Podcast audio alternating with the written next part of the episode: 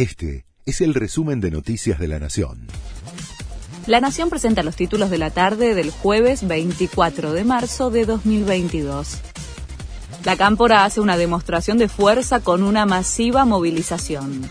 La agrupación de Máximo Kirchner marchó desde la ex ESMA hasta la Plaza de Mayo el diputado nacional del Frente de Todos encabezó la larga columna que congregó además a funcionarios nacionales y provinciales, entre los que se destacaron el ex vicepresidente Amado Udú. Continúa el alerta por tormentas fuertes en la ciudad y 12 provincias. El Servicio Meteorológico Nacional incluyó a Buenos Aires, Córdoba, Corrientes, Misiones, Santa Fe, Chaco, Entre Ríos, Formosa, La Pampa, La Rioja, San Luis, Santiago del Estero y Santa Cruz.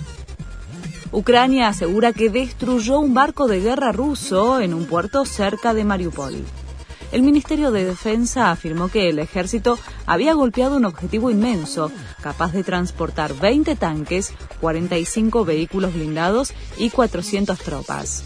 La inmensa embarcación estaba en el puerto de la ciudad de Verdiansk, que había sido tomada cuatro días después de que Rusia invadiera a Ucrania.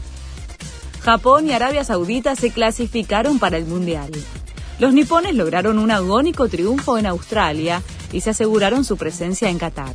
Arabia Saudita, sin jugar, también se aseguró su pase.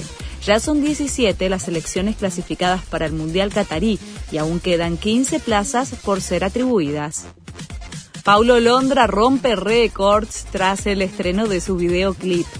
La presentación de Plan el nuevo tema del cantante confirmó la expectativa generada por el regreso del cordobés a la música tras dos años y medio sin novedades en materia de lanzamientos. En las primeras 20 horas desde su estreno, la canción lleva más de 18 millones de vistas en YouTube. Este fue el resumen de Noticias de la Nación.